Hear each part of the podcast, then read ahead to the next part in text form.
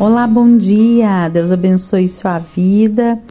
É, este é o devocional Experiências com Deus e vamos mais uma manhã meditar na palavra do Senhor.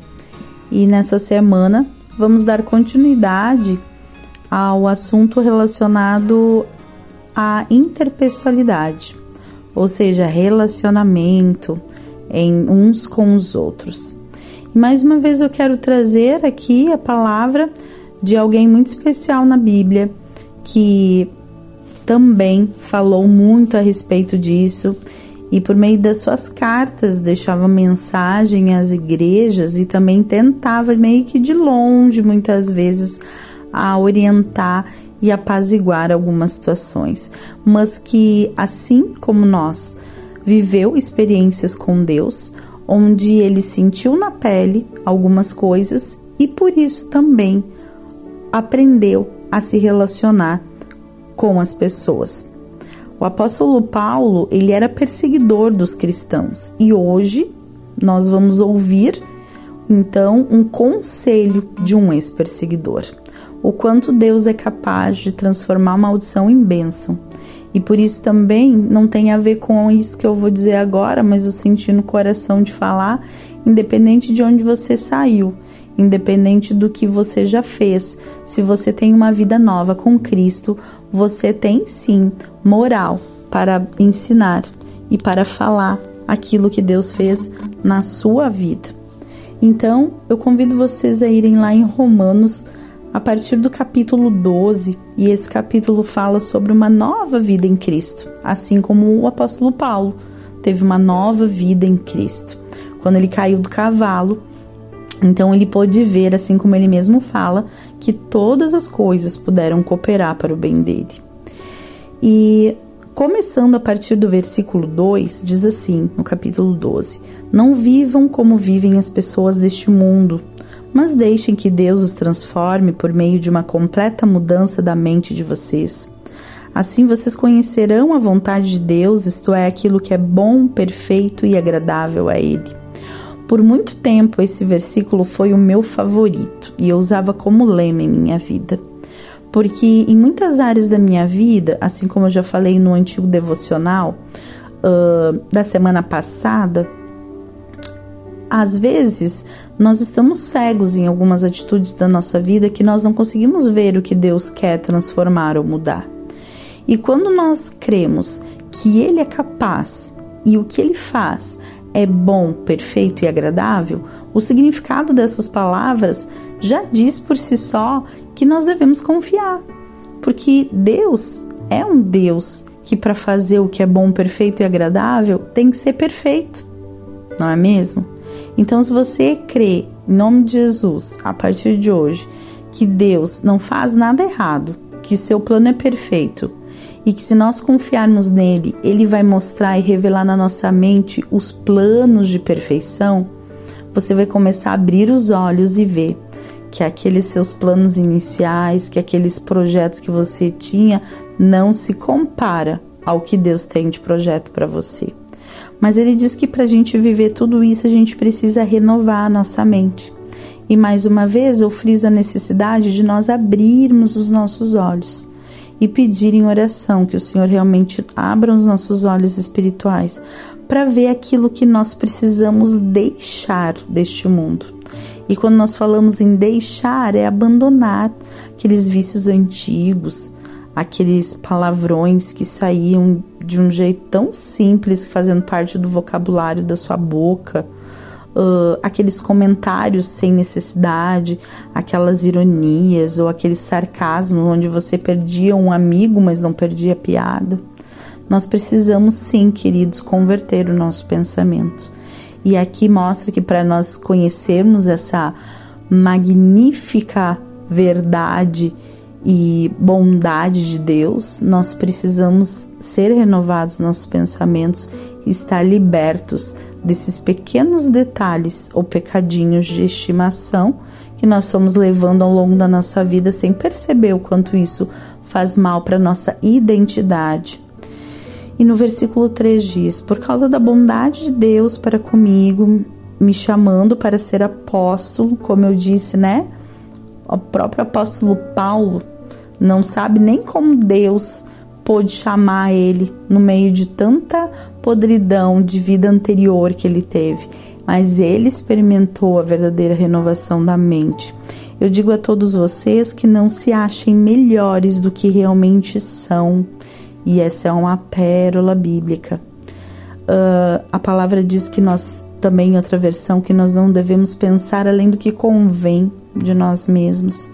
E o quanto deve ser cuidadoso isto, porque Paulo pensava além do que convém, porque ele tinha um, um passado onde ele tinha, era rico, onde ele tinha, uh, ele aprendeu da palavra de Deus, né? Então ele, ele tinha uma vivência onde ele se achava melhor do que os outros, ele ocupava um status, né? Romano na época, antes de então uh, ter o ser aberto seus olhos por Jesus. Mas aqui então ele é a prova viva, a experiência viva de que nós temos que cuidar o quanto nós achamos que nós estamos certos. E muitas vezes nós não abrimos os nossos olhos porque estamos presos na presunção e no orgulho espiritual, muitas vezes baseado até em interpretação bíblica de que nós não temos o que mudar. E o que eu quero dizer para vocês é que enquanto nós estivermos nessa terra, vivendo com Jesus e aprendendo com Ele, nós sempre vamos ter o que mudar e transformar nas nossas vidas, e eu me incluo nisto. Amém? Mas como eu disse que ele fala a respeito de relacionamento, quando ele continua falando sobre renovação da mente, ele chega lá no versículo 9 com uma frase muito direta: que o amor de vocês não seja fingido. Odeiem o mal e sigam o que é bom. Amem uns aos outros com amor de irmãos em Cristo e esforcem-se para tratar uns aos outros com respeito. Trabalhem com entusiasmo e não sejam preguiçosos. Aqui ele também está dando conselho a respeito do serviço na igreja. Trabalhem e sirvam o Senhor com o coração cheio de fervor, que a esperança de vocês tem que vocês têm, os mantenham alegres e aguentem com paciência os sofrimentos e orem sempre. Mais uma vez ele fala: oração faz parte da primazia do, do propósito inicial dos planos de Deus para nós termos contato direto com Ele. Então, em nenhuma dificuldade, queridos, nós vamos poder estar uh, não buscando em oração. Vigiai e orai, assim diz a palavra. E ele fala que nós temos que trabalhar com entusiasmo, não sermos preguiçosos. Isso é muito interessante porque muitas vezes somos levados em um momento ao entusiasmo e depois nos sentimos cansados e desmotivados por causa de algum problema ou situação que surge. E não é isso que deve uh, fazer parte do nosso perfil, mas que nós devemos ser dedicados com fervor, quer dizer, com alegria. E algo que o apóstolo Paulo prega para nós e é muito forte é que em todas as dificuldades, se nós olharmos com os olhos espirituais abertos, onde a oração vai nos fortalecer, nós sempre vamos conseguir vencer com alegria. Alegria é a base de uma vida cristã saudável, porque ali mostra o quanto nós estamos sofrendo, mas vencendo. Tanto que ele diz, né? Uh, aguentem com paciência os sofrimentos e orem sempre, porque assim nós vamos conseguir superar. Ele diz no versículo 14, 16: Tenham por todos o mesmo cuidado.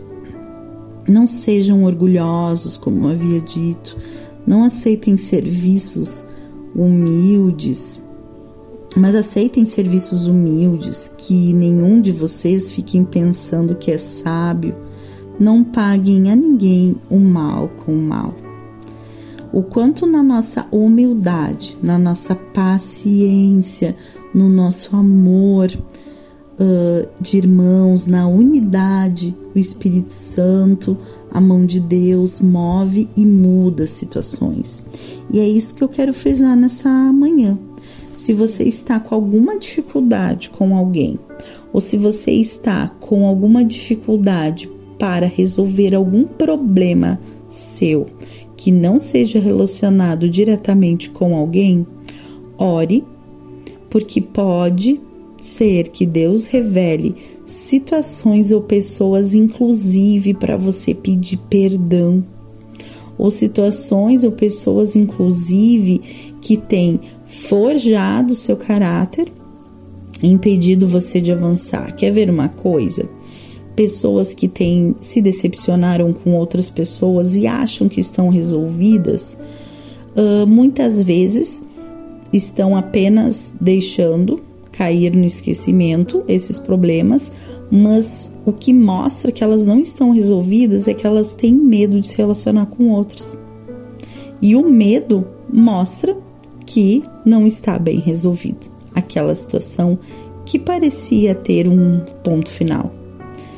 Isto mostra o quanto nós devemos orar e perguntar para Deus: Senhor, mostre em meu coração aquilo que não está curado para que eu não deixe de desfrutar o que é bom, perfeito e agradável a Ti. Vamos orar?